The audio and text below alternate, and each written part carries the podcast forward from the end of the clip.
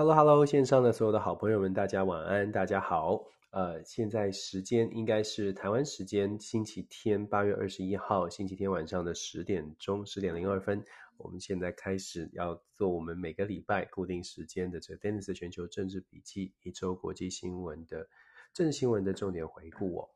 其实时间过得很快，我所谓的时间过得很快是，是因可能也因为我每天都在分享国际呃分析国际呃新闻哦，所以。我自己每个礼拜做这个笔记，然后我自己回顾，到礼拜天在做回顾的时候呢，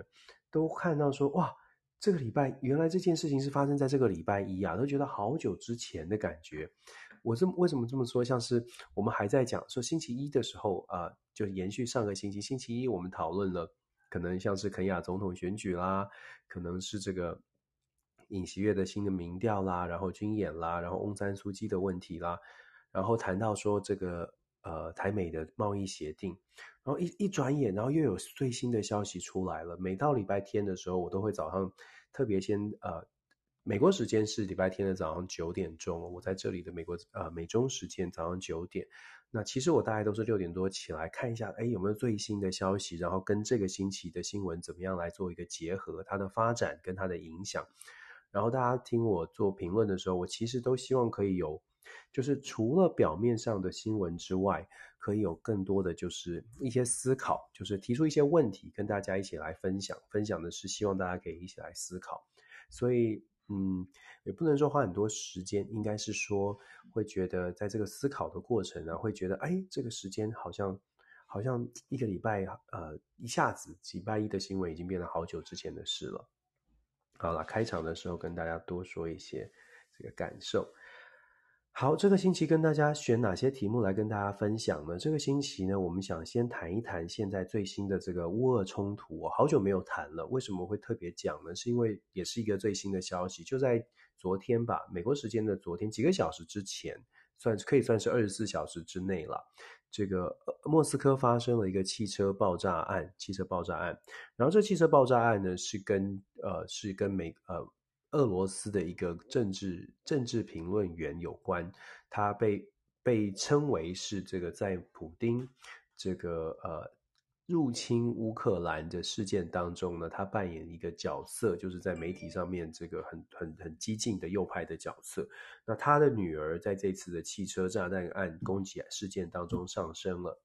那它会有什么样的后续的效应？然后我们稍微谈一下，这个星期其实，在克里米亚也出现了一些爆炸案。那其实代表的是，诶，这个乌俄战争又出现了一些新的火花。然后在八月二十四号是乌克兰的国庆日，也就是独这个这个国呃独立纪念日哦。那八月二十四号这个关键的时间点之前的这一周发生了这么多的事情，是不是代表了这个攻势？乌克兰的攻势已经开始决定反攻了呢？然后这个汽车爆炸案到底还会有什么样的？会不会改变这个战局？现在又有什么样的新的状况？待会跟大家来先谈这个问题，就是乌俄的战争跟它的这个国际政治上面的一些冲击哦。先来谈这个问题，然后接下来我们讲了乌俄战争之后，我们先往西边去走，就是走往这个伊朗的核协议。伊朗的核协议也谈了很久哦，伊朗的核协议谈了不止我们谈很久，伊朗核协议他们更想谈成，因为他们已经谈谈判了十六个月了。到目前为止看起来呢，确实是出现了曙光。我们之前有跟大家说过，有一些条件逐步的在做最后的最后的这个呃谈判。那这个礼拜呢，就在这两天有一个最新最新的消息是，伊朗宣布呃。看这个没有，当然没有公开讲哦，但是媒体上面报道说，伊朗呃好像在一个关键的议题上面，待会跟大家说，有关键的这个他们的要求上面做了让步了，现在就等美国看怎么样的来处理。那美国是不是会认真处理呢？看起来是哦。为什么？因为美国早这个呃开始对传出来啊，国务院跟以色列开始在进行最后的沟通了。其实说是沟通啊，不如说是安抚哦。那既然要做这个动作。那看来，这个伊朗的核协议看起来是有有有有机会，真的是落实。不过，这个落实之后，它有会有什么样的影响，也跟大家来分享我的一些观察。那第三个题目，我想跟大家来谈谈民调。谈什么民调呢？这个民调谈的大了，想要跟大家谈一下日本的民调，岸田文雄走向的最新的这个民调，很可怕，很可怕。如果我是岸田的话，我会觉得太夸张了。谈一下日本的民调，谈一下韩国的民调，各自来呃讨论一下为什么他们会出现这么极大的变化。然后我们既然讲到民调呢，我就会连带的讲一下这个礼拜最新公布的芝加哥商会的民调，这是根据台跟台湾有关系的。这个民调我长期都在做分析跟追踪，它是讨论就是说美国民众对于台湾的态度，对于两岸如果出现兵凶战危、台海争端。呃，美国民众的看法是如何？又出现了什么变化？所以民调题呢，我会从日本、韩国讲到美国，然后接下来我们在呃，这个是第三题的民调题，就会接到接到美国的民调。接完美国的民调，我们就谈美国现在遇到的民主的困境哦。这个礼拜关键的 Liz Cheney 落选了，来跟大家介绍一下 Liz Cheney。然后她的落选呢，会造成对下接下来对二零二二或者是二零二四有什么样的影响？对，然后最后呢，来谈一下这个一样的，就说最后我们还是来谈一谈非洲吧。这个星期其实布林肯都在非洲哦。这个题目我们稍微的带一下，因为非洲的问题，很多朋友知道，在在丹尼岛这边这边常常会听到关于非洲的讨论，或者是比较冷门地方的，台湾比较呃少关注的。我一直都说，国际政治它是一个点线面的连接，就是你不能只看点。如果在过去，过去一直都可以，我还是要再强调，过去可以，过去甚至我们可以说，我们都不用太管国际政治，它也影响我不大。为什么呢？因为都在稳定的轨道上行进。什么叫做稳定的轨道？当你的国际的体系是有一个大国在压阵的时候，这个轨道就会很稳定。就是第第二名、第三名，每一个国家都有自己的位置，你也不会想要说，哎，我要跳跳脱这个轨道来行进，因为你觉得，哎，现在很安稳。可是现在的状况就偏偏不是如此，因为这个大国让大家觉得它可能有一点摇摇欲坠，或者是当这个大国没有时间再处理其他的事情了。在这种情况之下呢，各个国家就会。为了求自保，就会开始在自己的轨道上。如果他本来的轨道就不是很稳，或者他有一些国家开始觉得，我的轨道可能会被人家影响到，所以我要先先下手为强，你就会发现有人就开始在转换轨道了。第二名的想要跑到第一名的轨道，第三名跑跑到第二名。或者是怎么样的变化，所以其实为什么我们会说要点线面的观察，尤其是在这种呃可能体系改变不再是一超多强的体系。那非洲国家这个星期布林肯跑去了，那积极的在拉拢非洲国家，问题是问题是有效吗？可以跟大家谈这些话题，然后等一下如果我有想到什么，再来做补充哦。其实明天呢，会有一个这个，先跟大家预告，这个礼拜会有一个天下远啊远，应该说远见远见杂志做的一个针对这个 Pelosi 来访的这个民调，我非常建议大家可以来看，稍微的这个关注一下这个礼拜的新闻这个消息。我们下个星期可以跟大家好好来讨论这个问题哦，因为我觉得这个呃，针对民众、针对企业所做的这个民调蛮有意思的，这个结果。我卖一个关子，我这两天刚好在讨论这件事情，但是跟大家说，这个民调蛮值得大家啊，新闻出来蛮值得大家一看的。好。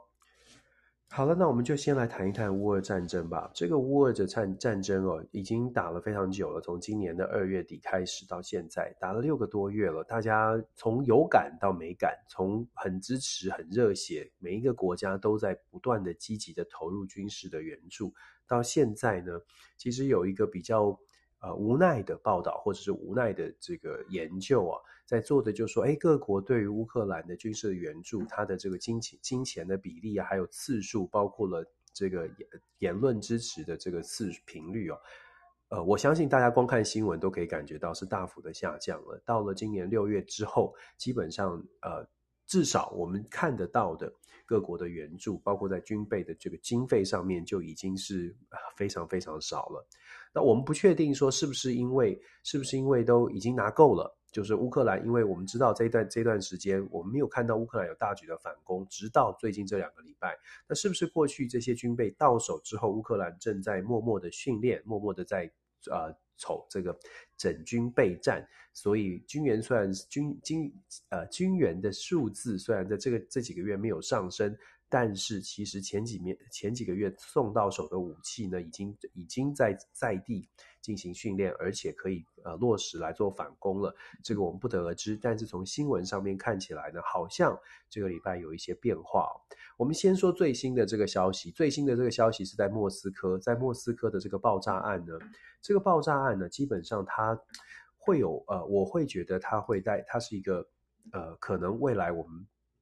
看到的时候会有一个比较大的一个转折点哦。为什么？因为这个爆炸案是指是俄罗斯总统普丁的这个左右手，甚至有人称为称他是俄罗斯普呃普丁的大脑。他是一个非常在俄罗斯非常极端极右派的这个政治评论评论员，他叫呃 Alexander Dugin 杜金，但是我不知道这个俄文是不是要杜杜金哦，反正中中文翻成杜金。杜金的女儿，杜金的女儿达雅，达尔雅或达尔雅，达雅呢，二十九岁，她是一个政治学者。呃，媒体报道她是 political scientist，就是我算是我的同行哦，年轻的这个政治学者。她就被报道呢是在呃这个这个星期，就在昨天的晚上，在莫斯科的郊区，她自己开着她的 Toyota 的汽车的时候呢，被炸弹这个底盘被装了汽车炸弹。然后就爆炸了，在高速公路上面就爆炸起火，当场就过，当场就炸被炸死哦。那有这种很多的说法，一种说法呢是说他呢这个是开了他爸爸的车子，呃，说是他呃跟他爸爸本来才同同时参加一个一个聚会，然后他离开的时候，他选择他开爸爸的车子离开，因为他爸爸还要去其他的这个这个访问或者其他的地方。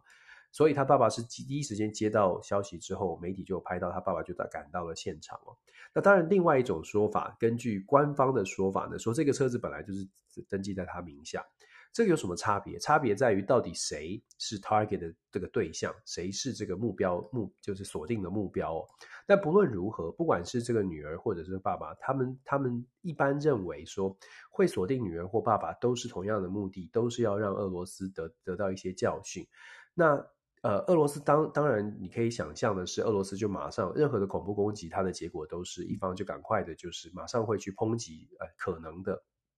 可能的这个主主使者。那现在当然矛头就指向了基辅，就指向了这个呃乌克兰的政府。可是乌克兰的政府呢，马上就直接的强力的就说，不是我们干的，我们不会干这种事。乌克兰的政府，泽连斯基的政府呢，甚至是出面讲说。乌克兰不会做这种流氓做的事情，不会做这种这种行径，这个这个类似就偷鸡摸狗、偷偷的偷偷的这种行径哦。我们可以战争，但我们不会做这种事。但是，但是，呃，相不相信是一回事，然后说明到底到底他能不能控制乌克兰，是不是乌克兰政府做的，还是乌克兰相关的，或者是乌克兰的人人士，或者乌克兰什么样的组织？呃，这个现在还在调查当中。但是毫无疑问的。这个消息哦，不管主使者是谁，在水落石出之前，可能所造掀掀起的这个涟漪就已经很大了。这个涟漪事实上它会造成的是，俄罗斯可能要采取，可能会采取更多的动作。那乌克兰当然本来我们就说，这个礼拜看到的在克里米亚的几个军事基地都遭到了爆炸弹的攻击，而且泽伦斯基是公开的讲说，希望大家在克里米亚区域的人呢，要离开这些军营远一些。这些消息都在在告诉我们，现在乌克兰确实有在做一些军事的反攻，虽然不是全面性的大规模的，但是用这种爆炸的、用这种偷袭式的行动，确实是在做。这也是为什么大家会说，如果你是偷袭，或者是你用这种爆炸式的，毕竟你的这个量体差别很大嘛。乌克兰的军队跟跟俄罗斯的军队其实数量大家可以想象，数量是有差的，所以俄罗这乌克兰采取这种点打点的。或者是打游击的，或者是这种突袭式的作战，是比确确实是对于乌克兰来说是比较可比较可可行的方式哦。这也是为什么我们刚刚说汽车的爆炸案会让人家直接想到那就是乌克兰所做。当然，他还需要调查。问题是这个造成的这个相互的冲击啊，它恐怕会让这个乌克乌俄战争再再掀起一波比较大的一些这个军事上面的交锋。你可以想象的是，普呃俄罗斯现在，尤其是极右派，普丁身边的人，包括了这个呃爸爸，可能都会都会有一些就是不敢说报仇了、报复了，但是他肯定不会就是 就就说就就这样算了。所以我们可以预期的是，接下来的乌俄乌俄战争战场上面可能会出现一些比较大的一些变化，这个我们就呃一起观察。但是还是我会觉得来帮他们祷告吧，因为实在战争实在是很很残忍、很残酷哦。那。乌俄战争，它其实还还有周边的。我们说过，战场上面的事情，只是老实说，还相对来说是冲击比较小。所谓的冲击比较小，是对全世界；冲击比较大的是整个全球的经济、能源等等。这个礼拜呢，在乌俄战跟相关的消息是，这个礼拜的俄罗斯的最大的天然气公司，这个又再次宣布了，他们要在九月八月三十一号到九月二号，为期三天，要完全的停止供气。大家知道北溪二号，我们说了好多次了。如果现在才开始关注的朋友啊，北溪二号是德国跟俄罗斯之间的这个天然气的管线。乌俄战争开开始之前，其实就受到很多的抨击，所以这条管线根本还没使用，就已经暂时不能用了，停止审查。那北溪二号既然叫二号，就还有一个北溪一号。北溪一号也一样的是天然气的管线，没有了北溪二号，事实上对于北溪一号的比北溪一号的依赖就更加的更加的巨大。但是呢，乌俄战争开打之后，北溪一号到底会不会被单方面的俄罗斯中断，就是一个很大的问题。果不其然的，在战争开打了几个月之后，我们大家都知道，北溪一号在俄罗斯大概在上个月、前两个月开始呢，就开始针对北溪一号的供气开始做出一些调整。一开始是讲说你必须要用这个俄这个俄罗斯卢布才能买，几个月之前讲说要用卢布才能买才能交易。后来呢，开始做出一些调整，在上个月就说，呃，这个天然气管线需要维修，所以呢就把这个供气量降低。本来一开始是降到百分之六十，后来调整到只剩下百分之二十。这个对于整个欧洲的天然气，我们也说过好多次，甚至甚至在国际媒体其实也都看得到，就是整个对于欧洲的天然气的供应，尤其是对于德国、法国这些欧陆的国家产产生巨大巨大的冲击。能源的价格上涨不说，这个还是。如果能有钱能够买得到的都是小事，能钱钱能解决的事情就不是事。问题是现在问现在的麻烦在于钱不能解决。所谓的钱不能解决是路上的天然气管线被终止了，量减少了很多。你可以透过海上的液化天然气的运输来补足。问题是液化天然气也有一定的限限这个限量哦。你不可能是液化天然气，好像是源源不绝的来。那就算有液化天然气进来，你也要储存设备。这个我们之前都有跟大家报告过。那现在呢，俄罗斯又拆又天然气公司又在讲说，哎，它必须要维修管线，再来控制，再来减少三天。其实当然了，这不是第一次了。这个减量，大家欧呃这个欧盟国家大概也有心里有数，叫减量。所以欧洲国家呢，在过去这几个月一直在积极的协调，怎么样来降低。对俄罗斯能源的依赖，那当然俄罗斯这边会想说，好啊，你降低依赖没有问题啊，那你就降低吧，反正我天然气还有的有的是地方可以卖哦。这个这个礼拜也有一些媒体分析报道指出呢，俄罗斯的天然气事实上在过去这段乌俄战争时间呢，他们的获利是上升的。那当然，它对外的价格可能它的这个这个单位价格是价呃这个打折扣，对中国对俄对印度是打折扣在卖的，就折扣价在卖。问题是出在这个折扣价在卖，它的量够大，它还是有收益。所以，我们说经济制裁为什么这么难？然后反而是这个经济制裁，这个能源上面的压力呢，是完全的压在欧洲国家的身上。我们接下来会看到的比较麻烦的状况，俄罗斯今天就说，就就我们说了，俄罗斯就说八月三十一号到九月二号会完全的停止，这个可以说是一个测试的动作。所谓的测试是指这个呃，欧洲国家其实现在遇到的。欧欧洲国家，大家看新闻呢，欧洲国家目前天遇到的天候的状况不是非常不太理想。我们说不太理想，是说尤其在这种状况之下，不太理想呢。呃，夏天太热，冬天会不会很冷呢？不知道。但是夏天太热就已经增加了能源的需求，冬天很冷也会增加能源的需求。偏偏能源的需求增加，但是供应下降非常的多。所以大家可以想象的问题是，那我要从哪里来？我刚刚说过了。你如果可以用钱解决的，就不是问题。问题是钱解决不了怎么办呢？你就只能看看能不能再再花更高价去抢，就抢别人可能有的有的东西哦。其实已经有一些分析在讲说，现在包括了在台湾哦，可能我们觉得它很遥远，对不对？可是为了要抢能源，为了要抢液化天然气，很多的液化天然气是来自于美国，美国是液化天然气的输出的大国。美国输出的液化天然气到哪里呢？到亚洲、到日本、到台湾、到韩国都有。那问题问题来了，就是如果说欧洲的天然气不够，液化天然气目前在采买的液化天然气也不够了。欧洲会采取更高的价格去买其他地方的液化天然气，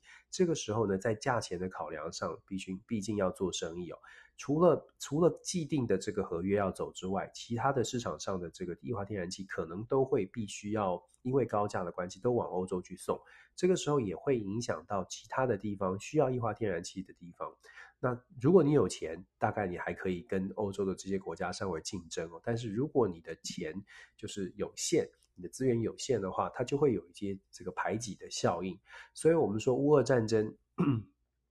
一直跟大家讲，乌俄战争不是战场的本身，可怕的重这个影响重大的不是战场战争的战场上的本身，战战场上面发生的事情，对两国的民众来说影响很巨大，尤其是对乌克兰的民众影响非常巨大。问题是，这个战场之外的事情会冲击整个全全世界哦。那现在看起来是真的是慢慢发生。那乌俄问题是，现在乌俄战争要要能够找到解决的办法，短期之内大概也大家还没有什么什么能力可以来解决，所以这场乌俄战争恐怕还要再持续下去。那泽伦斯基呢，也一再的出出来强调说，哎，乌克兰不会不会不会改变啦，然后要求乌克兰大家要要做好准备，长期奋战。然后要求乌克兰说这个，呃，要担，要要小心谨慎。我们刚刚说八月二十四号国庆日，可能俄罗斯就要有大动作。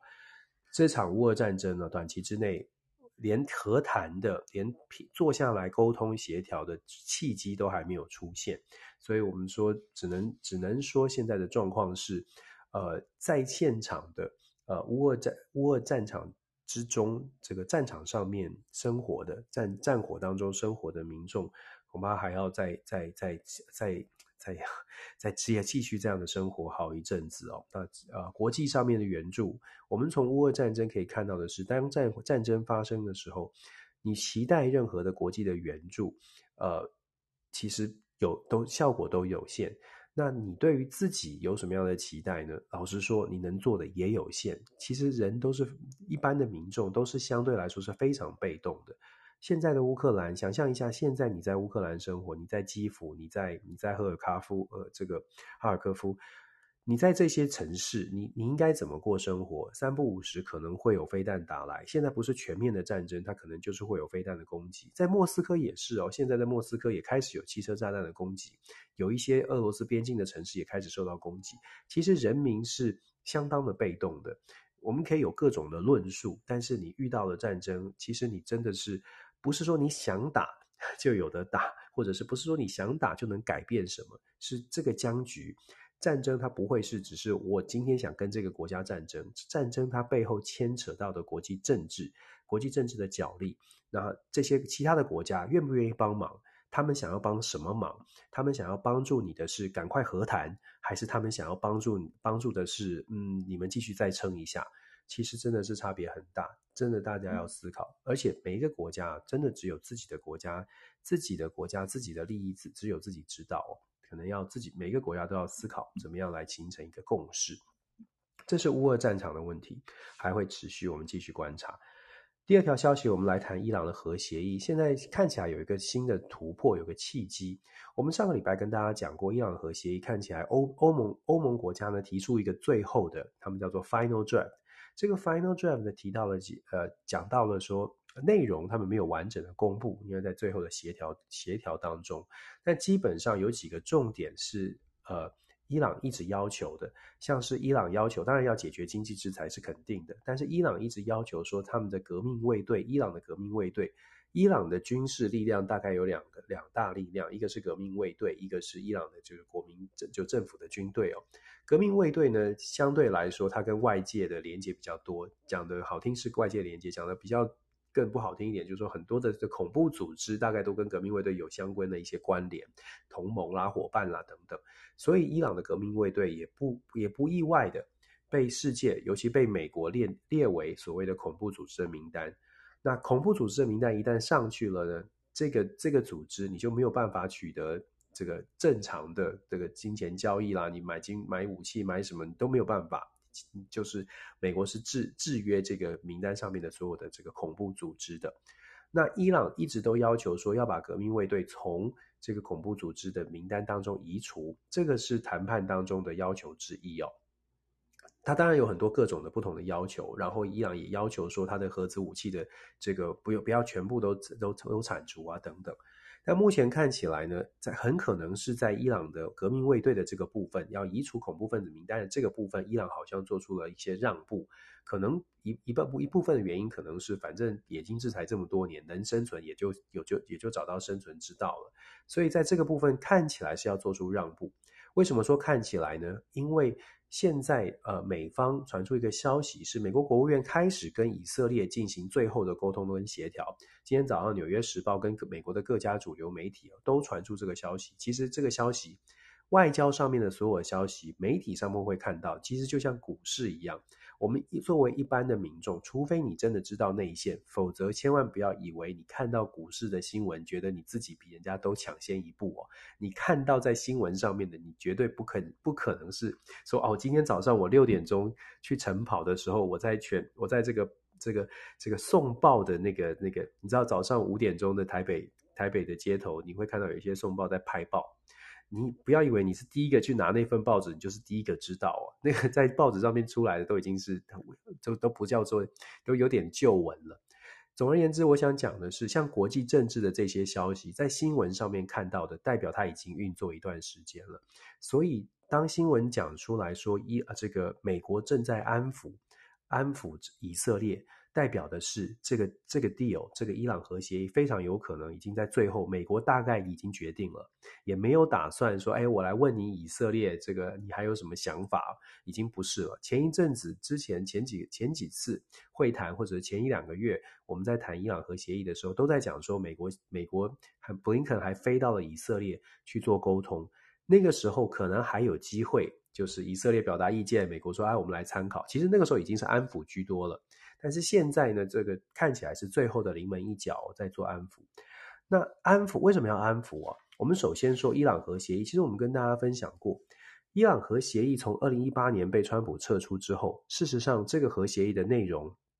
就开始，这个伊朗在核协议本来的这个限制啊，基本上它松松绑之后，它就一直不断的在发展了。本来设定的是百分之三点六的浓这个浓缩铀的浓度，在过去这几年，从二零一八年到现在。这个三点六的这个门槛已经大幅的被突破，现在已经突破百分之六十六十以上。而且伊朗，我们之前说了，在七月中的时候，伊朗就已经公开的，科梅尼的这个精神领袖科梅尼的特别顾问就已经对外放话，说伊朗不排除会有这个核子武器，而且已经不排就讲对外直接的讲说，伊朗已经过了这个百分之六十浓缩铀的这个门槛了。随时就在在几个几个礼拜短期间之内，伊朗就有这个能力可以达到提炼到百分之九十以上武器等级的浓缩铀。他是公开说的，其实当然当然是放话，当然是为了要做谈判哦。好，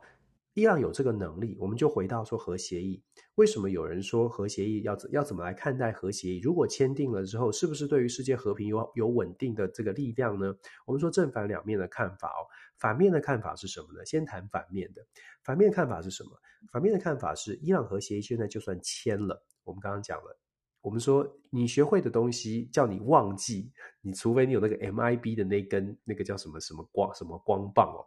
今天问所有线上的朋友，问宇宙虾米，问问问问 Kimi，问反正问问维农，我说你会不会游泳？你说你会，我说你忘记游泳，我。我要你要忘记游泳，你会不会开车？你会。我要你忘记开车，你可能吗？很抱歉，你做不到。你就算说哦，我好，我好，我好努力，我来，我来忘记，我来忘记，他忘不记，忘忘记不了啊。这个，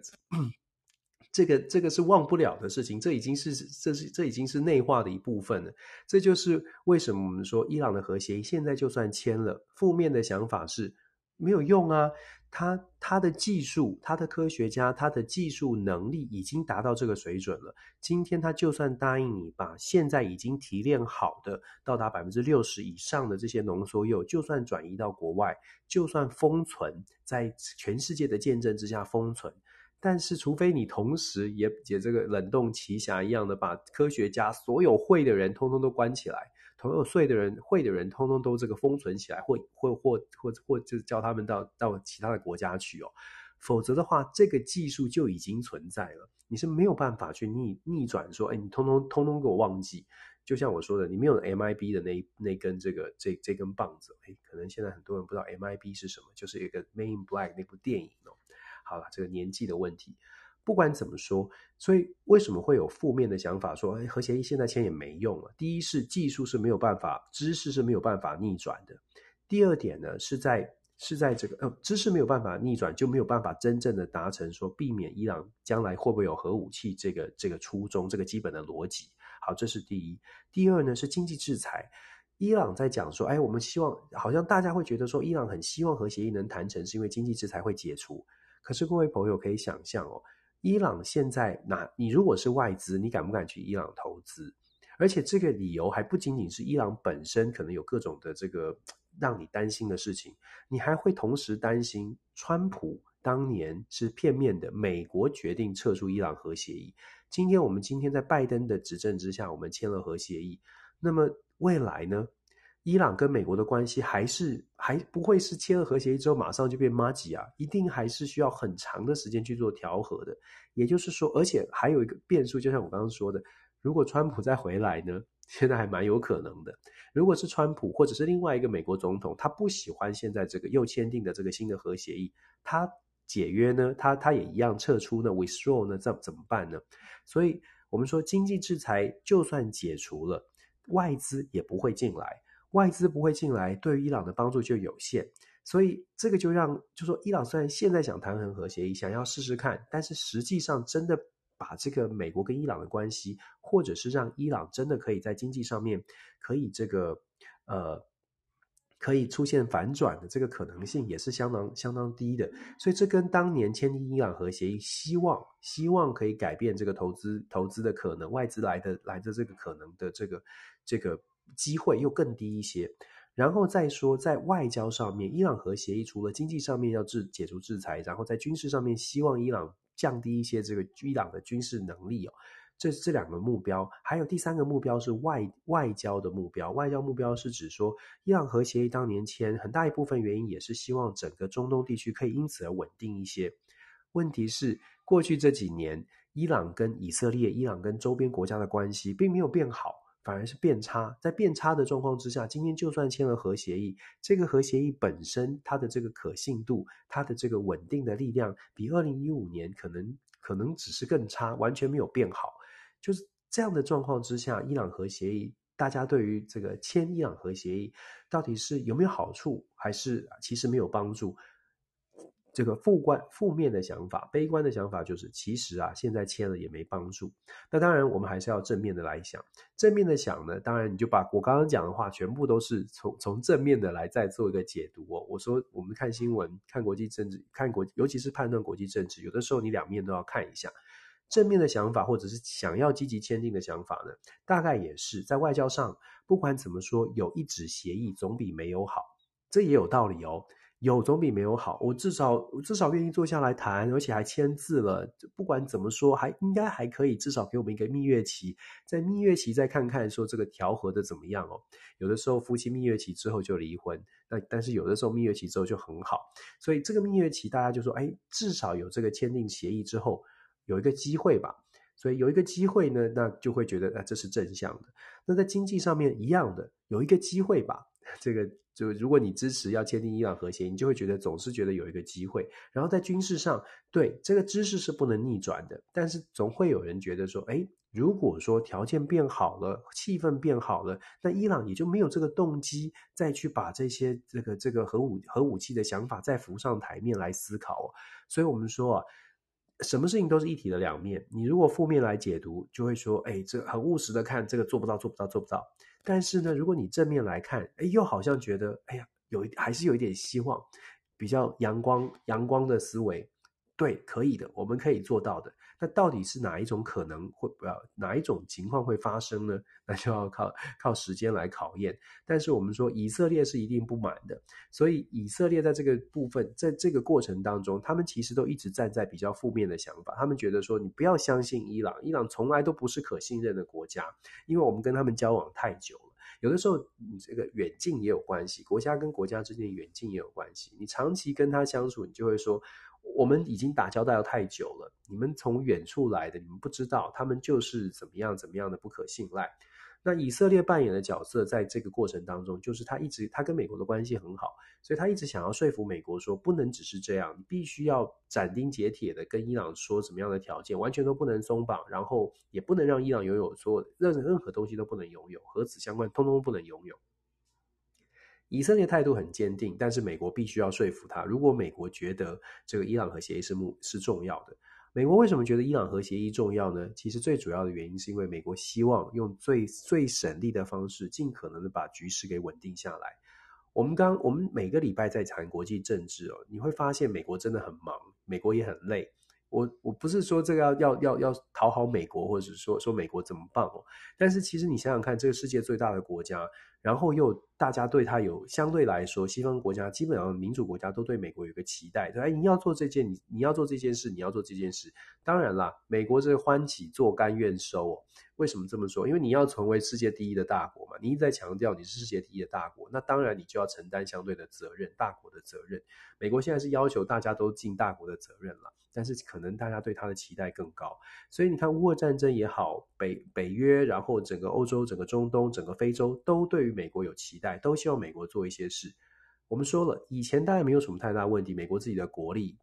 跟其他国家的差距是大的，所以美国大概还能够拿得出手一些东西，可以给出给出一些援助，就算不是钱，至少军队压阵，这都是美国可以给的东西。但现在美国真的没有办法做这些事情，当然它的影响力就衰退了。所以，我们回到这个伊朗这个部分，为什么美国希望伊朗和协议不论如何签订签下来？签下来之后，至少我们刚刚说了，蜜月期就算给他六六个月、一年、两年的蜜月期，都会让美国至少可以松一口气。就说在这个问题上，好吧，先放在这里，我们把桌上的这么多的文件哦，至少拜登总统会说，好好好。伊朗这边可以先暂暂时，我们几个月不用去管它了。美国有点像是这样哦，所以希望赶快把核协议搞定。可是对以色列不是这样啊，以色列就会觉得这是很大的危危机哦。那时间点来说，为什么美国现在呃希望可以赶快搞定呢？一部分的原因是因为以色列的阻力哦，以色列会反对。可是以色列的阻力现在没有办法那么大，原因是因为以色列自己内部的内政也是很大的问题，就是他的这个选举到目前十一月才大选。现在的过渡政府虽然有很多的意见，可是他们其实也很知道的是，以以色列的一百二十席国会没有任何一个单一政党可以过半。那如果再加上美国不支持，或美国可能支持某一个阵营，老实说，那以色列现在的过渡政府，这个这个现在的这个总理想要能够在十一月的大选能够取胜，没有美国的支持，没有美国的配合。他也很很有难度，而且不要忘了纳纳坦雅胡这个这个名字哦，其实一直都在以色列没有走开过，所以这个呃他也其实他随时都是随时都是准备要回归以色列做总理的。在这种状况之下，美国手上有多一点的筹码去来安抚或者是说服，甚至是有点施压以色列说：“哎，你就这样接受吧，这已经是我们可以谈到最好的 deal 了。”所以这个时间点呢，对于美国来说，可能是啊。如果要过伊朗核协议，要签伊朗核协议的话，最近可能会出现一些决定性的这个呃 moment 哦，时刻真的要做一些决定了。那就像我们说的，核协议签了之后，是不是伊朗就一切 OK？呃。还不确定，但是哎，对，刚刚我们没有还还忘了讲一件事，就是签订个核协对美国还有另外一个好处，就是能源可以得到一些缓解，因为伊朗也是产油大国，所以能源也可以获得一些缓解。你可以想象的是，全球的这个油价有可能因为这个伊朗和协议签订之后，呃，这个经济制裁解除，伊朗的油、伊朗的资源可以回到国际市场上，所以能源的价格会稍微的降降下来。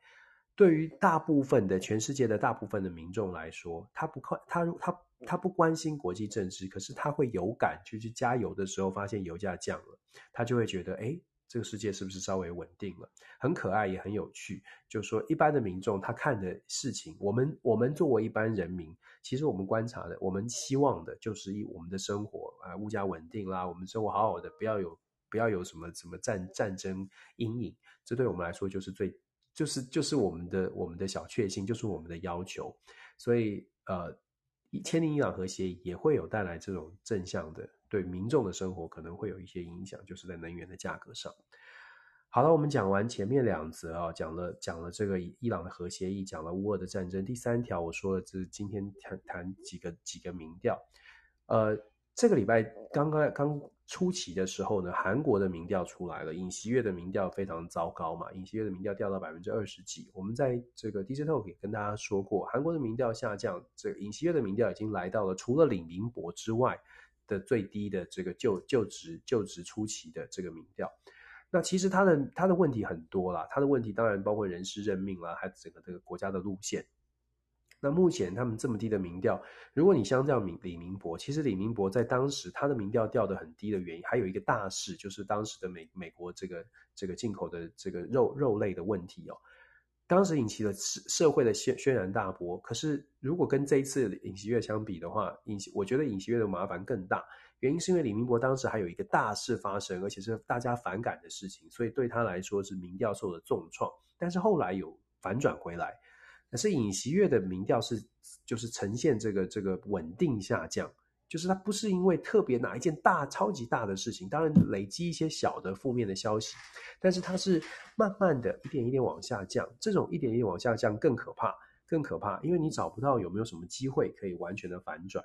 我们大胆的说，如果继续这样子下去的话，事实上某一个事件如果真的就出现一件大事哦，尹锡悦的政权可能会相当的危险。相当危险。那对于尹锡悦来说，他当然他走的路线在外交上面，我们都说过了，他是走亲啊亲美友日，抗抗朝鲜，抗朝鲜。对中国呢，嗯，比较强硬，但是也稍微上任之后也稍微做一些调整了。那尹锡悦现在。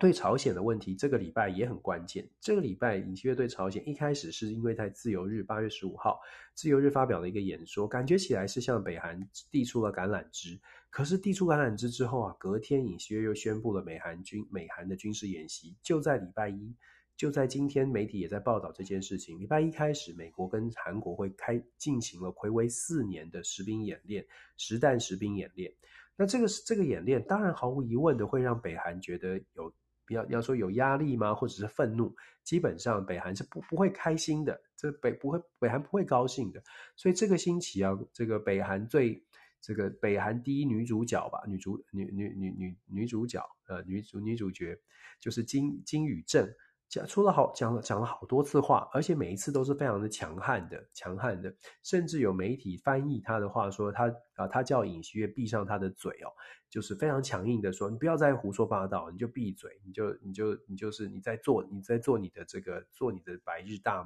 就是白日梦哦，不可能这个什么谈判呐、啊，那当然了，你说。呃，尹锡悦到底递出什么橄榄枝呢？其实我们去思考，到目前为止啊，西方国家跟韩国大概在讲的都是希望北韩能够呃不要就无核化，希望北韩不要有核子武器。那换得换得什么呢？愿意为愿意这个提出来的 offer 就是经济上面我给你更多的帮助。像是韩国就说，哎，不管呃如果北韩愿意无核化的话，不管西方怎么样的制裁，南韩都愿意提供经济上的援助。经济援助换核子武器这件事情哦，有没有道理？如果你相信有道理的话，可能是一个迷思。为什么呢？因为对北韩来说，经济固然重要，但核子武器代表的是他们政权的生存。所以，如果说把如果说这个逻辑一直都认为说，只要北韩能够赚钱了，北韩能够吃饱穿暖了，人民可以吃饱穿暖了，他们就有机会放弃核子武器。这个是真的是一个迷思，因为对于金正恩家族或者对于北韩的政权来说，吃饱穿暖那是我们可以努力的，那是有那那那不是不是不重要。但是如果我们连政权都没有，如果没有核武，就代表了我们的政权没有一个保命符，没有保命符，任何人都有可能取代我们的政权。那吃饱穿暖跟我又何干？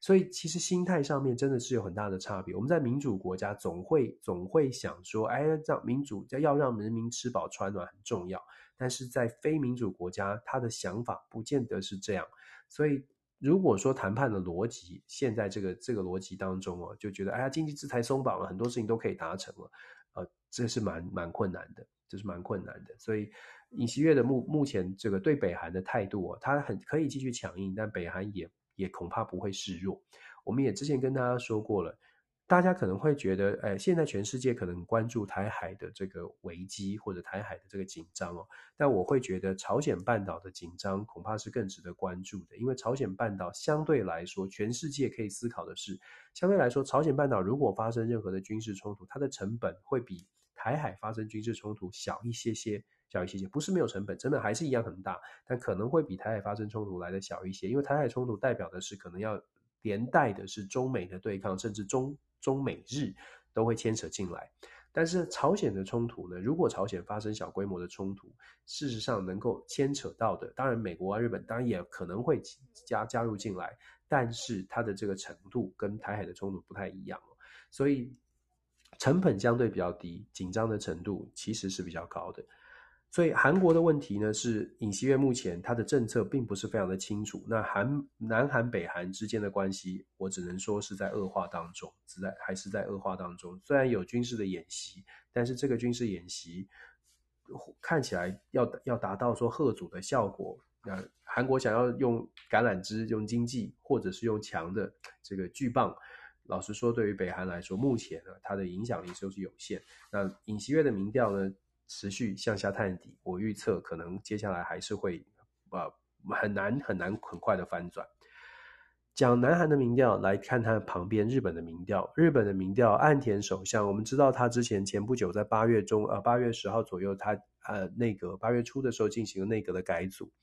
照理来说，内阁改组之后呢，应该是一番努力，应该会有个新的气象，也有可能造成他的民意民调是有机会上升的。可是很无奈的。岸田首相从他上任哦，他的这个民调从百分之六十几的支持度哦，到八月初七月三十号有一份有一份民调公布的时候，就已经跌到了百分之五十一了，跌到百分之五十百分之五十一，勉强过半。可是最最新的就做这两天公布的最新的民调，他的民调在内阁改组之后，居然下降到百分之三十六，百分之三十六，这跌破了五十，而且一次举一次跌了非常的多。这个是一个非常大的警讯，对于岸田首相来说。那我也特别请教了一些日本的学者，还有一些朋友啊，那请他们说，哎，到底到底在日本发生了什么状况？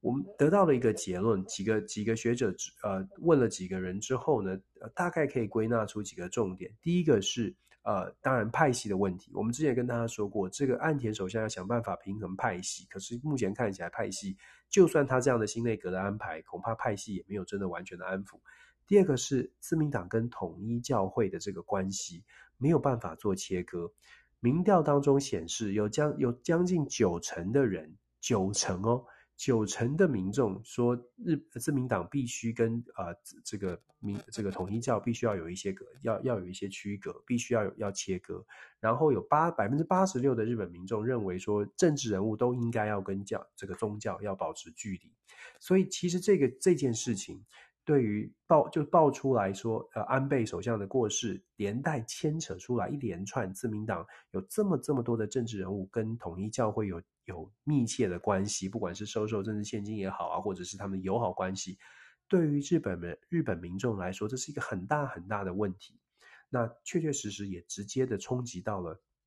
自民党的这个呃支持度，就是岸田首相的支持度，所以统一教的问题，然后派系的问题，还有另外一个问题是经济的问题。日本的经济也受到全球经济的影响，没有办法幸免于难。日本的经济也确实遭受这个物价也确实在上涨，虽然看起来没有全没有很多没有其他的国家这么的可怕。但是对于稳定相对稳定很久的日本民众来说，这个物价的上涨，我们知道日币的下跌，物价的上涨，事实上对日本日本的民心来说呢，都是有冲击的。当然，它就直接回应到这个岸田首相的执政的能力上，大家会有怀疑。就像我们所说的，这个政治人物呢，他有些事情是可以靠他自己的努力，可是有些事情他是外在条件，他他再怎么呼唤，再怎么努力，他改变不了这个大局。除非你是可以完全就是这就譬如说像美国，或许你可以扭转一下国际的局势。过去真的可能可以了，现在就难度很高。那目前日本的这个岸田首相的民调啊，现在掉到了这个上任以来的最低哦，三十六，事实上是非常的不理想。他可能要积极的去挽挽回他的这个，至少在经济上面必须要做出一些调整。那大家又说，诶，那日本的外交政策有没有对他有什么影响呢？现在基本上日本呃。跟美国站在一起，对于日本民众来说不会是什么太大的问题。所谓的亲美不会是太大的问题，真正的问题是出在说，啊、日本对于整个在美中之间到底应该站在什么样的角色？现在看起来，日本有一些媒体，有一些学者跟我分享，就说日本现在开始有一些社会上有一些这个，也不知道算不算是认知作作战。但是确实，在社会上有一些舆论在讨论说，呃，中国跟俄罗斯可能会介入日本的日本的这个社会，可能会透过各种的论述啊，介入中国，介入到日本的社会哦。那担心的是说，哎，日本社会会不会因此在整个中美的竞争当中，也开始变成，哎，大家都有比较强的位置，比较强的意识形态，说我必须要站在哪一边。如果日本也开始进入到这种两极的两极的这种思维的话，对日本来说，对于稳定相对稳定的日本来说，甚至是对于自民党来说，都会变成更更大的挑战哦。因为日本我们知道，日本自民党是超级大党，其他的党派基本上都是小党。那日本自民党自民党当中有非常多的派系，但是基基本的路线或或者是施政方针，它还是算是蛮有一致性的。可是如果说透过不同的不同的讯息，或者甚至是外力来介入，很有可能会造成日本的自民党内的派系之间选择的位置会拉得很远。我们想象一个政治光谱，如果自民党通通都在一个位阶，然后因为有其他的因素、其他的资讯，造成这个这个光谱上本来是一大团的自民党开始有小团出现出去的时候，这个时候对于日本的自民党控呃这个政权。就不会是好事，就不会是好事哦。所以岸田的这个支持度大幅的下降，其实它有一些警讯，在经济上的警讯，在政治上面立场的警讯，其实是蛮值得关注的。当然了，台湾大概呃，通常台湾我们只关注说，哎，日本有事，台湾有事这件事，这个这个话，这个承诺还有没有继续哦？那我会觉得说，这个话就像所有的国家都会说，哎，我们支持乌克兰一样，我们还是保持着这个谨慎的态度来面对。呃，乐观，但是谨这个谨慎一些，我们自己要做好一些事情。讲到民调，讲了日本、韩国，我就必须要说，这个礼拜公布的，在华盛顿呃，Washington Post 有一个新闻 Monkey Cage，它这个新闻分享的是芝加哥商会的一个报告。芝加哥商会事实上每一年都对台湾，都对这个全球有可能发生军事冲突的地方地区做报告。这个报告呢，事实上，它这个都这个报告是一个民调为主的报告，就民调的解析。这个民调里面就有特别讲到说，嗯，就是说，呃，在美国人民到底对于支持各种不同的呃国际冲突，想要怎么样采取什么样的支持了？那这个报告当中显示，大概有百分之四十四十一的美国民众在台海遇到冲突的时候，会愿意所谓的派出军队到到台湾来进行协防哦。但是其实呢，如果比较其他的各种的可能性，包括了像是是不是要这个派这个对中国大陆采采取采取制裁啦。然后，然后对这个对这个呃，给给台湾更多的军备援助啦，这些相对来说不会牺牲到美国军方军人的这个生命的这些选项，它的得到的支持度就明显的高很多，明显的大很多，在百分之六十五以上，都是百分之六十五以上，但是派遣军队大概就降到百分之四十。当然，一样的，一体的两面，半杯水的理论，你可以看说，哎，百分之四十，哎，居然在台湾就现在有百分之四十的美国人愿意支持了。那另外一面有看说，哎，怎么只有百分之四十？我们先说，把这个这个数字去跟美国对乌克兰的态度做比较，你会发现其实非常相似的。也就是说，就是说我们在看民调，我们不知道说到底政政府如果实际发生状况的时候会做什么样的行动。那我说了，这个民调的数字跟美国对乌克兰的态度其实非常类似，所以我们看到，如果如果对照乌克兰，常很多朋友会讲说，啊，乌克兰跟台湾可不可以比较？有人说可以比，有人说不可以比。那我就跟大家说，我们可以做参考。如果你你觉得这两个国家完全不一样，当然完全不一样啊。可是我们做比较政治的学者，我们比较的就是找到异同之处，跟大家说，我们来做参考。我们不要说做完比较之后就说啊，一定是如此，可是可以参考，有它的参考价值。如果说对乌克兰的态度跟跟做跟台湾做出来的态度是差不多的，那我们比较我们做美军所采取的行动，美国政府所采取的行动是什么呢？到目前为止，对乌克兰就是送军，呃，这个谴责，联合世界上其他的友好国家一起来谴责乌俄罗斯，然后跟其他的同盟国们一起来。给予俄罗呃给予乌克兰各种的军事设备的一些援助，甚至是帮忙帮忙训练，但是美军不会介入到乌乌克兰的战场，这是目前美国采取的行动。我一样要讲。当时做民调，一样是百分之三十几到百分之四十的美国民众觉得说，哎，可能可以。当然了，台湾四十可能更比比支持乌克兰的更多一些哦。但是当时也是，哎，可以可以，可能可以派派军队，但是为什么不派呢？当然有他的考量。美国各美国的国会议员，各个各个政治人物，他没有办法很大胆的说，哎，我把我的我的子弟兵派去哦。我们要知道的是，美国在阿富汗二十年。这个对于美国的民众，至少这个世代，我不敢说五十年后会不会变，但是至少这个世代，这个世代的美国民众，他们是真正感受到他们的家人家属都有人曾经参与过这些战争，阿富汗也好，伊拉克也好，都有，都还在历历在目的在在家族的记忆当中。所以美国的民众对于出兵海外这件事情是非常非常非常，我必须讲三次，非常排斥的。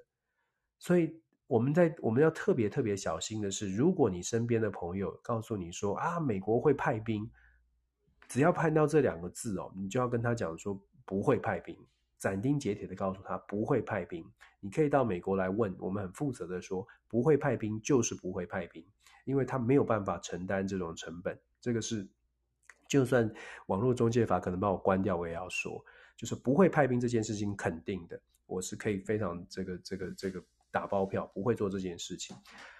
那既然是这样，那我们可以看到什么呢？我们可以看到的是，基本上除了派兵这件事之外，所有的支持都会有，所有的支持大概都可以得到。那从这种角度来说，那台湾可以可以做到的，恐怕就是从这份民调，台湾可以看到的，基本上就是那我们要做什么样的准备？我们在可以要求现在这个紧张的局势如何化危化化危机为转机？关键在于台湾是不是能够有共识，去清楚的跟美国或者所有的盟国说我们要什么。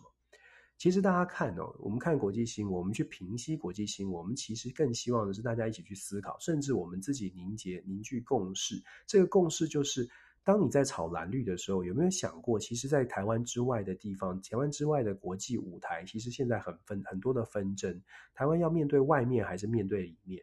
当然了，每个朋友有不同的想法。有些朋友说，这个这个叫什么？攘这个这个安呃攘外必先安内。所以有些人说，哎，我们不行哦，台湾的这个蓝绿先搞定，先搞清楚，我们要这个把这个这个票要要选举要大家都要赢过来，赢过来之后呢，我们再来想说台湾未来面对的未来是什么。但是现在的国际局势是不是会不会继续等台湾的这个选举的结果？我所谓的等是说。大家真的觉得二零二二选完之后大家就有共识了吗？或者大家真的觉得二零二四选完之后台湾就有共识了吗？如果我们不认真的去讨论台湾面对国际的共识是什么，我们期待选举之后大家就会有共识，不会发生的。我们不是第一天长大的，我们从一九九六年到现在，选举一再一再选，一再选，一再选。当你没有出现。没有真的去思考所谓的国事会议，没有真的思考坐下来面对国际局势的时候，台湾是不会出现共识的。执政者只想着朝着自己的方向前进，在野的也只吵着朝着自己的方向前进，那是没有交集的。我还是要强调，以前可以，以前有美国，反正美国坐在那里，现在不行啊，各位朋友，现在不行，现在没有美国没有那样的能力哦。所以我们说，看到美国的民调，这个芝加哥商会这个民调。四十趴的四十趴说要支派兵支持台湾，其实这已经是非常乐观的期待了。因为真的发生的时候会怎么做，恐怕不到四十趴。另外，另外哦，如果你在比较二零二二年现在做出四十趴，其实在二零二一年的时候，二零二一年底芝加哥商会做出来的，其实我们在台我们台湾得到美国说要派兵支持的那个数字已经达到五成以上了，已经达到百分之五十一了。为什么现在往下掉，往下掉了呢？现在明明就是台湾更需要帮助的时候啊！在二零二一年的时候，我们没有台海的危机，当当时没有军事演习，我们在台美的这个关系这么良好的时候，这个民调来到五十一。可是现在军事演习出现了，为什么它的民调是往下掉？有些事情大家可以一起来思考哦，就说一起真的是想一想。当然有人会说：“哎呀，你这个很悲观。”我我觉得。对自己的国家的安全，这件事情没你没有办法太过乐观，没有办法太过乐观，你就是要就是做做好准备，做好最坏的准最对事情做最坏的预期，想的最坏的情况，做最多的准备，这个才是维持国家安全的方式哦。那当然啦，就是我们看这个民调还是一样的，我们我们知道台美关系很好，那就是在这个台美关系很好的状态之下，更应该要思考的是，那我们要什么呢？我们期待什么？对，这个是看民调。讲到美国民调，那我们就继续讲美国，继续讲美国，讲美国什么呢？讲美国这个礼拜美国的初选哦。Dick Cheney 就是前副总统钱尼，钱尼的女儿叫做 Liz Cheney，Liz Cheney 是怀俄明州的这个这个众议员，现任众议员哦。但是 Liz Cheney 在这个，抱歉。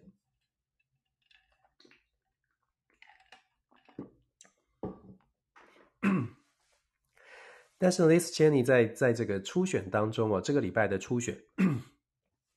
这个礼拜的初选，Liz Cheney 是被挑战者的打败给打败了。打败的原因呢？当然你可以你可以讲说那些你没做事啊，讲很多很多。但其实最主要的原因是因为整个美国的气氛，就是美国的共和党现在它是一个非常呃非常川普吧，非常支持川普。然后再加上如果大家记得的话，就在不久之前，川普的这个家被搜索了。川普的家被搜索，他给大家的感受哦，就就像我们所分析过的，川普家被搜索这件事情，对于中间选民，对于民主党可能会可能会觉得，哎，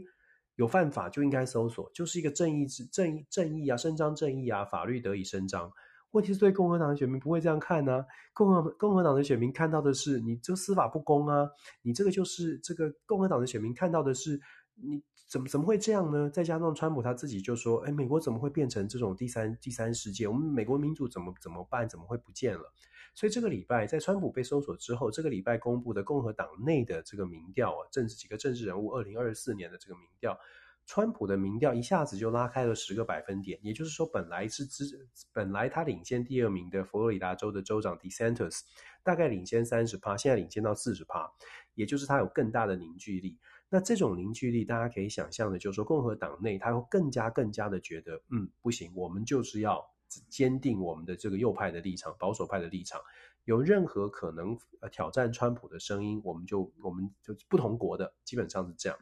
那温和的右派，也就是温和的中比较中间一点的这个共和党人呢，他在共和党的政治人物，其实在初选当中就选得很辛苦，甚至是会被挑战。那 Liz Cheney 就是一个很好的例子，他就完全被挑战了。当然他自己本身反川普的态度也是比较明确的，他就得到了更多的炮火，就吸引来更多的炮火。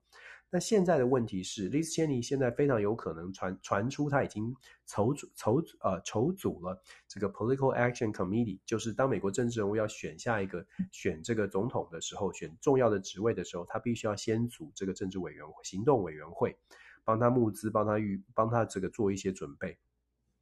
做这件事情代表的是，Liz Cheney 已经考虑二零二四，他要投入共和党的初选。那当然又又有很多种不同的说法了。有的人觉得呢，他呃呃，他加入初选有办法把共和党拉回到拉回到这个正轨，拉回到中道。但是有些人，尤其是共和党现在的这个比较支持川普的这些共和党的平呃选民呢，就会觉得说，你在你来挑战川普，只会造成共和党内可能初选的过程啊，让。更多的人看到共和党有不同的意，跟共和党这个这个呃互互相厮杀，只会造成共和党的选票分裂，然后让民主党得利哦，所以对他的这个观感就更差了。就川普支持者对他的观观感就更差了。然后 Liz Cheney 在落选之后，他得到了这个来自拜登的这个慰问哦，其实又是一一一记重拳，就是对于对于共和党的一些人来说，又是一记重拳。就你看，真的就是你们你就是这样子。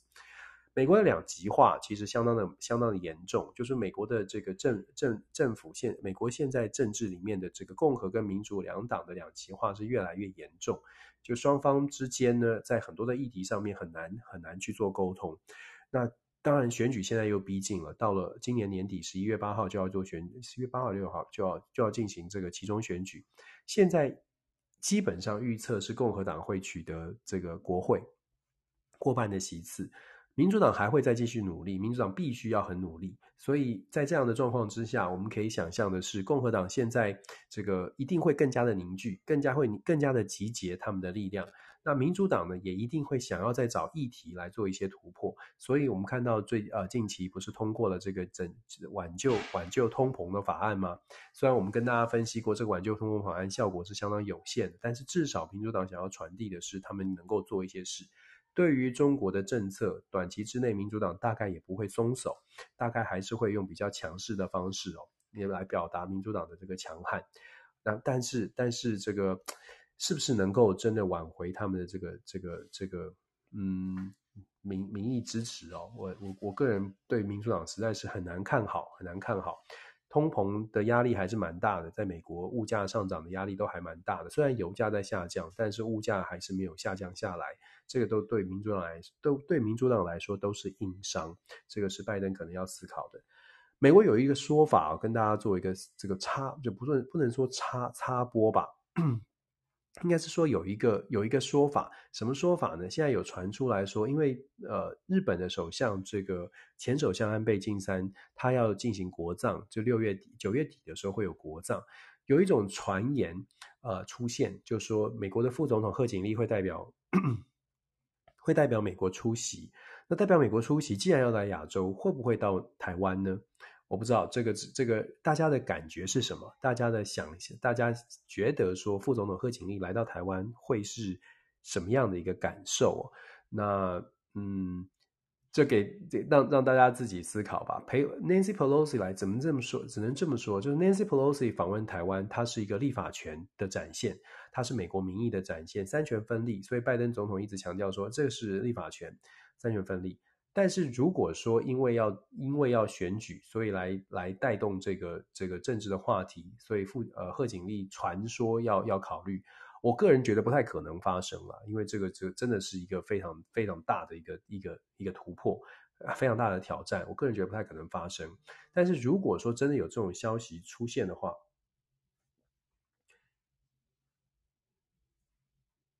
如果真的有这种消息出现的话，真的，嗯，我觉得台湾有必要有必要表现表现出台湾的一些想法，朋友们可以一起来思考。就说如果说这个叫 我们 DJ Talk 里面的这个同朋友就说叫小贺，这个如果说贺锦丽副总统真的考虑说，譬如说过境台湾啊。这这个决，如果真的做了这个决定，我我觉得台湾的民同朋友们可以思考的是，我们是不是我们是不是要表达我们的一些想法？我们是不是要为台湾的安全来来考虑一下？就说我们应该要怎么说话？那过去这段时间，其实台湾对于美国的所有的访团都是很被动的接受，但是有的时候啊，根据跟跟着我们自己的国家利益走啊，比较重要，真的比较重要。虽然我知道我这样讲可能又会被骂。被骂原因是什么？那那这副总统来，这个史上外外交突破，中美怎么样？台美关系这更进一步了，为什么不好啊？你怎么可以这样说？我我觉得，我觉得对于我们台湾的安全，包括我们包括经济啦、社会啊，整个整整体的来整体的安全来说，我我非常的这个呃呃希望，就是这个美国的政政治人物，美国的政，尤其是有拥有行政权、行政职位的政治人物。三思而后行。我相信到时候美国的智库也一定会有人，如果真的有这种盘算的话，美国的智库包括我认识的这个 Bonnie Glaser 一定也会跳出来说，这是不智之举哦，这不会是一个好的，对台湾不会是好的，对区域稳定也不会是好事。好，但是这个是一个一个传言哦，这是一个传言，跟大家先做一个分享。最后我们来谈一下 Blinken 吧，其实好久没有看到他了，他在这个呃。其实我不知道大家有没有有没有有这种感觉，就是从二零二一年这个阿富汗撤军事件之后啊，美国的外交团队，其实在二零二一年之前，就是拜登刚刚上台的前半年，外交的动作很多，布林肯天天基本上天天都在新闻上面，因为美国如果大家有印象回顾那个拜登刚上台的时候，布林肯就在讲说，美国的外外交未来的外交必须要让民众有感。必须要让民众知道美国的外交政策正在推动什么事情，想要跟一般的人民做连接，这是一开始他们的想法。但是在阿富汗撤军之后，这个想法就开始做了一些转变了，就不再是哎呀，我们想要公开透明，美国要做什么外交大战略、大决策，我们都让民众知道，让民众知道我们美国在外面还是有很多的影响力。其实，在阿富汗撤军之后，就开始做转变了。在乌俄战争之后，又更明显的开始就是转趋转趋低调。Blinken、Sherman 这些人，他们在他们的出访都慢慢变得稍微的低调，而且强调的都是在沟通协调了，更多的是协调，不是不是去主导什么事情。Blinken 这个礼拜待在非洲，待在非洲做什么事情呢？待在非洲就是拉拢跟非洲的关系。我们其实一直在在在我们的平台，在我的广播里面都一直在说这件事情。非洲国家绝对不会是像大家想象的这样子，这个没有影响力。事实上，非洲国家的影响力远远超过大家的可以想的、可以想象的部分。首先，在这个联合国当中，非洲五十四个国家，事实上它的投票权蛮强的。你不要想说它的经济怎么样，它有它就是扎扎实实一个国一个一一个国一张票，所以呃，他们的影响力是很大的。那非洲出现动荡，谁来救？谁有能力去来做一些影响？对非洲国家来说，他可能就会转变他的支持，他可能就会跟着这些国家走，不管在经济上还是在这个军事军事的安全上。然后面对恐怖组织，整个撒哈拉沙漠地带都在这个阿富汗撤军之后，恐怖组织这个伊斯兰国的相相关的这些激进团体都蠢蠢欲动。过去有西方国家的军事压阵，虽然没有经济援助，因为有军事在这里，在美国有驻军，法国有驻军，所以让很多的撒哈拉沙漠周边的国家都觉得，哎呀，也许他们经济上没办法帮我们，但是至少帮我们社会维持稳定了。可是从南苏丹的军事政变，从我们看到的这些这个这个呃这些国家各个国这个政府都没有办法 hold 住，然后西方国家也没有办法真的稳定社会之后。非洲国家其实也在积极的寻找其他的可能，所谓的其他的可能，俄罗斯的介入啊，中国的这个援助啊，是不是可以考虑的？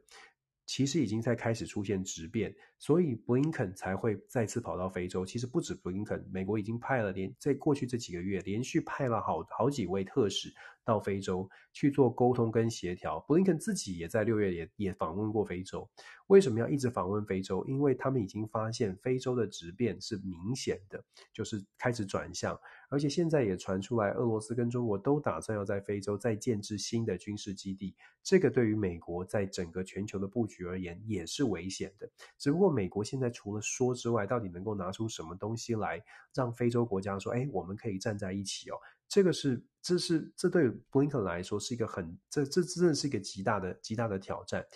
大家很少关注非洲。你看，我我们之上个礼拜说谈肯亚的选举，肯亚选举到现在，落败方没有公公布说他们认认输哦，这是东非的部分。然后索马利亚，索马利亚昨天才爆发生了新的恐怖攻击，二十个人死亡的这这些炸弹的事件。刚刚我才说了，如果非洲国家既得不到来自西方的经济上的挹注，然后非洲国家又得不到在军事上、安全上、社会稳定的这个支撑。事实上，他们对于西方国家的期待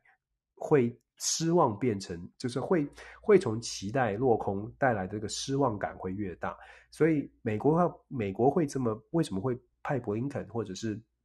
这么多的特使要去做安抚的动作？其实，美国也自己知道，呃。真的是影响力哦！你要去做抗争、抗衡是不容易的。我跟大家分享过，二零二一年中国在非洲的投资总共来到两千两两千五百二十亿吧，如果没有记错这个数字。美国大概是六百亿，这个就是我说的。如果说你在军事上，美国在巨棒跟糖果，就基本上两条路嘛，软软硬。你要么就给人家给投资的机会，你要么就有外资投入、外资介入给他好处，要么你就是让他有军事上的安全保障。可是你都没有的时候，你要如何跟其他的强国在非洲这边竞争影响力呢？其实难度真的是很高了。那如果非洲失去了影响力，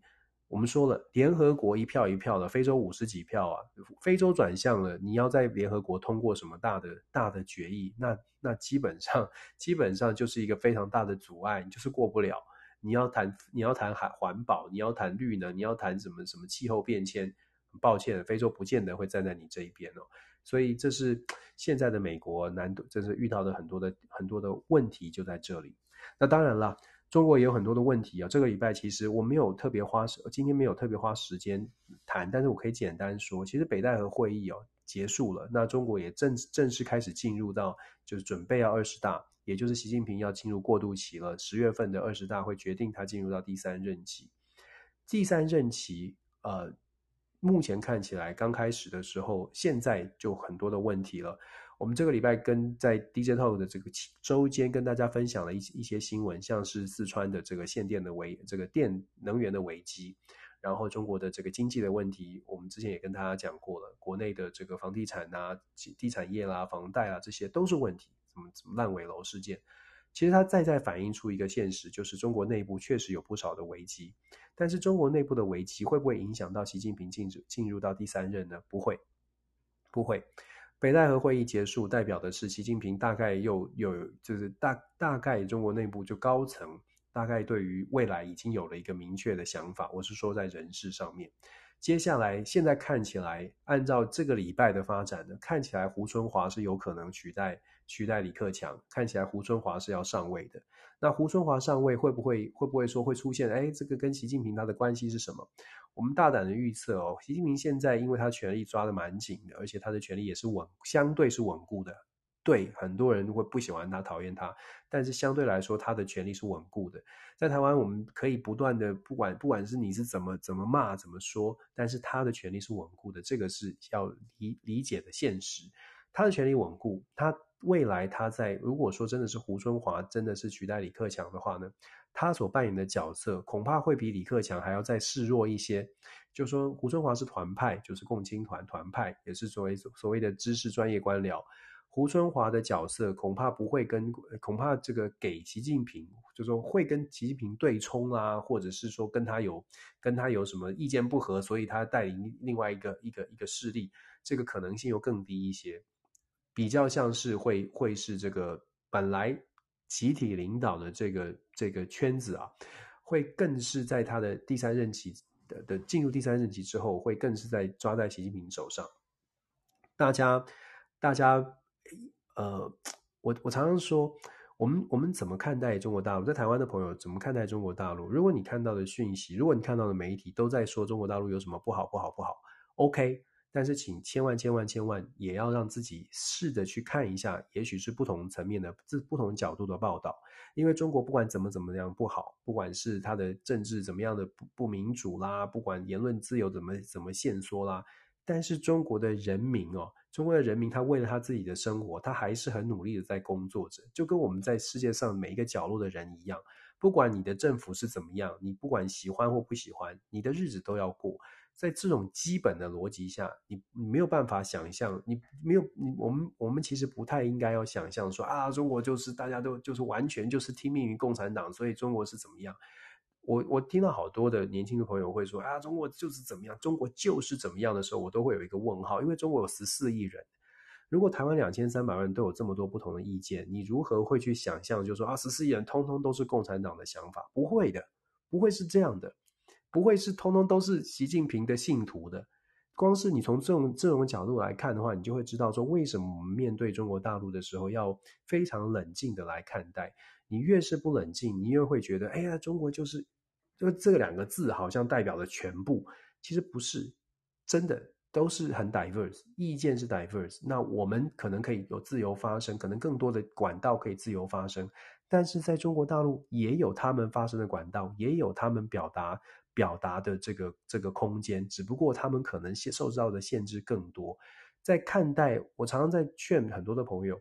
你可以不喜欢，你可以不喜欢共产党，你可以一直骂，一直骂，甚至你在新闻上的选择上，你就是要去挑那种很你你你觉得要要要批判的，OK，这是这就是这就是我们的我们的自由啊，这就是自由选择啊。但是千万不要觉得全部的人都是长一个样子，千万不要觉得十四亿人全部都是一个样子。十四亿人口里面有很多人，或许他的想法比你还开明。比比在台湾的我们还更理智或者更民主，我知道我这样说可能又也有人会会骂，但没有关系。我觉得就这就是这就是我们的我们信我们对于民主有一个相信，我们对于民主价值的认同，我们就应该要接受不同的思不同的思考，对于不同的想法想一想，也许我们不能接受，也许我们觉得不喜欢，但是就是互相尊重，其实就是一个互相尊重，因为这是这才是我们展现我们相信民主是真的在相信，而不是说我的声音要被听见，别人的声音不要听见，这个就是违反了民主。我觉得在台湾，我们已经成熟到，已经成熟到可以。可以告诉大家，我们勇敢的去接受不同的意见，而不是说，诶，要去阻碍任何不同的意见。这是 想跟大家分享的。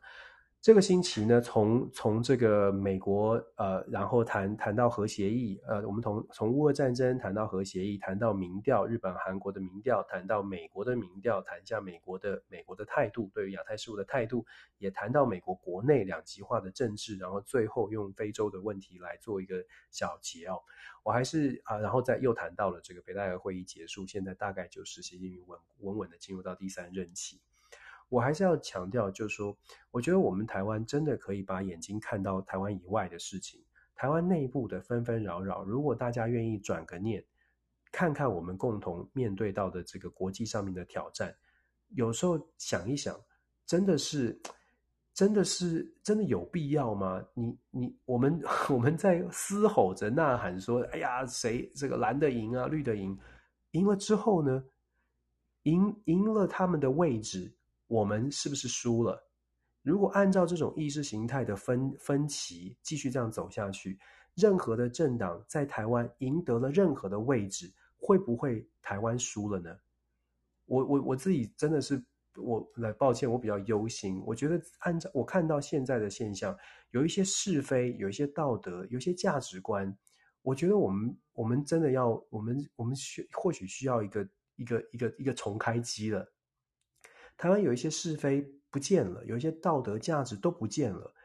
大家吹捧的是极端的说法，大家相信的是颜色，可是可是忘记了，其实我们最重要的是我们作为人的最基本的价值。我们忘记了，我们一直在一直在鼓吹、在宣扬的民主，它的它的意义是什么？它的意义是我们可以自由选择啊。它的意义是大家公平竞争，我输你了没关系，下次我赢回来。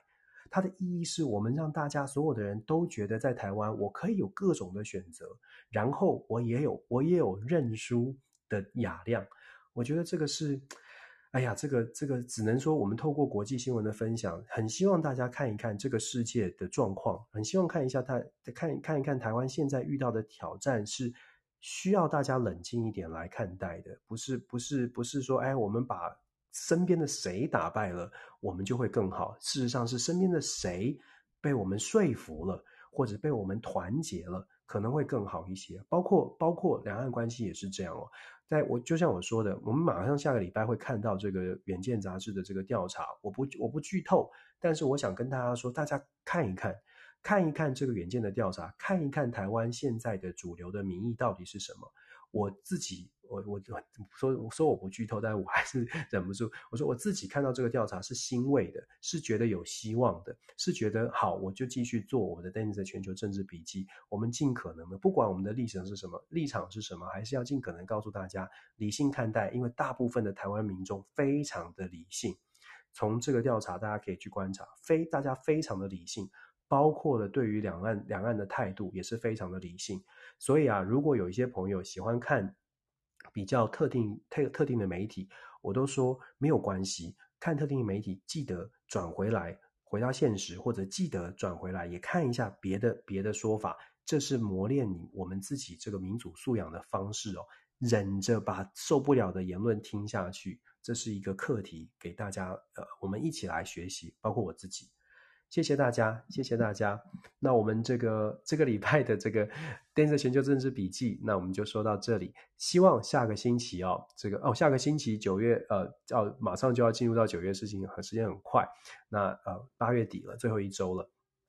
然后下个星期要开学了，伤脑筋。好了。希望大家这个下个星期一切顺利平安，就跟平常一样。然后也希望我们的世界可以早日的恢复到平静。虽然虽然我知道还还蛮还蛮长的路要走的，不过没有关系，我们一起一起加油，一起学习，跟大家一起讨论。每周的呃每个星期天的晚上十点钟，台湾时间每个星期天晚上十点钟，跟大家一起分享这个礼拜我看到的一些新闻事件，还有新的一些浅见观点。谢谢大家，请大家持续关注 Dennis 的全球政治笔记，还有我们的 Dennis，还有这个 DJ Talk。OK，晚安，拜拜喽。